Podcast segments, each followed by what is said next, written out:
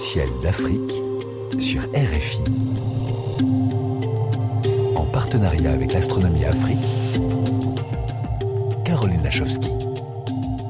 Cher Sylvain Boulet, vous êtes en direct pour cette éphéméride estivale du ciel d'Afrique.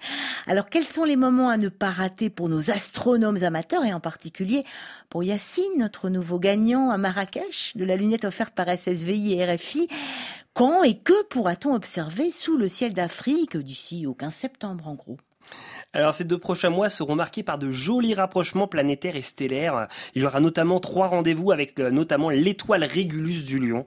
Cette étoile, en fait, c'est une des, étoiles les plus brillantes du ciel qui est située à 79 années-lumière. Hein, et son nom vient du latin tout simplement de, et ça veut dire petit roi. Alors en réalité, un Régulus, c'est un système stellaire composé de quatre étoiles disposées en deux paires qui gravitent l'une autour de l'autre. Et alors pour la voir, eh bien, le 30 juillet, la Lune sera juste à côté de Régulus du Lion, juste après le coucher du soleil. Le 4 août, ce sera au tour de Mercure de rendre visite à Régulus avec un rapprochement très serré.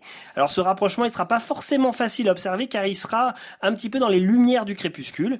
Et puis le 5 septembre, ce sera au tour de Vénus de saluer Régulus. Il mmh. faudra attendre le petit matin pour observer ce joli rapprochement juste avant le lever du soleil.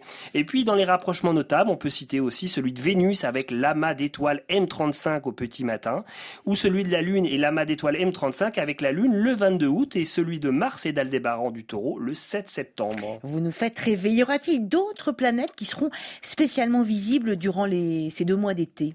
Oui, Caroline, hein, nous verrons de mieux en mieux évidemment les deux reines des planètes Jupiter et Saturne. Alors fin juillet, début août, il faudra encore attendre le milieu de nuit pour bien les voir hautes sur l'horizon. Et puis fin août, début septembre, alors là, ça sera facile de les observer en première partie de nuit.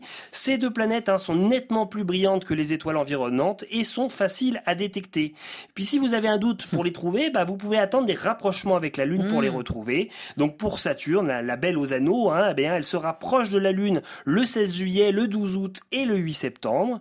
Et puis pour Jupiter, on aura aussi de jolis rapprochements avec notre satellite les 19 juillet, 15 août et 11 septembre. Et puis on commencera évidemment aussi à voir Mars hein, avant l'apothéose en décembre et la Lune rendra visite à la planète rouge le 21 juillet, le 19 août et le 16 septembre. Rendez-vous avec la Lune, mais en plus, si je ne m'abuse, cher Sylvain, le mois d'août, c'est le mois des étoiles filantes. Oui, tout à fait. En fait, comme tous les ans, de nombreuses étoiles filantes seront observables du 14 juillet au 1er septembre. Il s'agit des fameuses Perséides qui semblent venir de la constellation de Persée.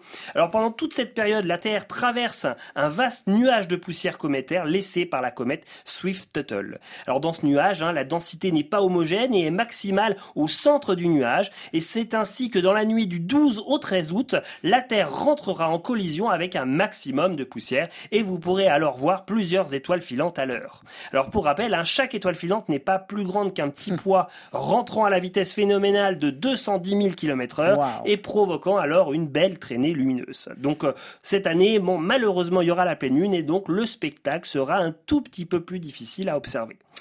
Et puis on devra voir aussi de jolies étoiles filantes les nuits du 29 au 30 juillet et du 30 au 1er août, parce qu'il y a aussi deux autres essaims mineurs, les delta aquarides du sud et les alpha capricornides, qui semblent venir respectivement des constellations du Verseau et du Capricorne les delta aquarides du sud et les alpha capricornides. Rien que ça, ça me plaît. Il y a aussi la magie des étoiles filantes plein les yeux tout l'été, jusqu'à notre prochain éphéméride du ciel d'Afrique, Sylvain, le 14 septembre prochain. Oui, Caroline, effectivement, je vous rappelle qu'une nouvelle lunette astronomique est de nouveau mise en jeu grâce à nos partenaires SSVI et RFI. Et on en profite pour saluer et féliciter notre nouveau gagnant Yassine Arati, étudiant à la faculté des sciences de Smelalia à Marrakech. Et peut-être y aura-t-il un prochain Oui, il y aura bientôt un prochain ou une prochaine gagnante. Ce sera peut-être vous d'une lunette astronomique à partager avec ses voisins, Sylvain. C'est ça, hein, il suffit d'envoyer sur notre page Facebook L'Astronomie Afrique vos plus belles photos, vos vidéos, encore un joli texte que vous avez écrit, et le gagnant sera annoncé le 14 octobre. Alors bonnes observations, bon su à tous, et n'oubliez pas, le ciel est le plus grand écran, il suffit de lever les yeux. Merci Sylvain.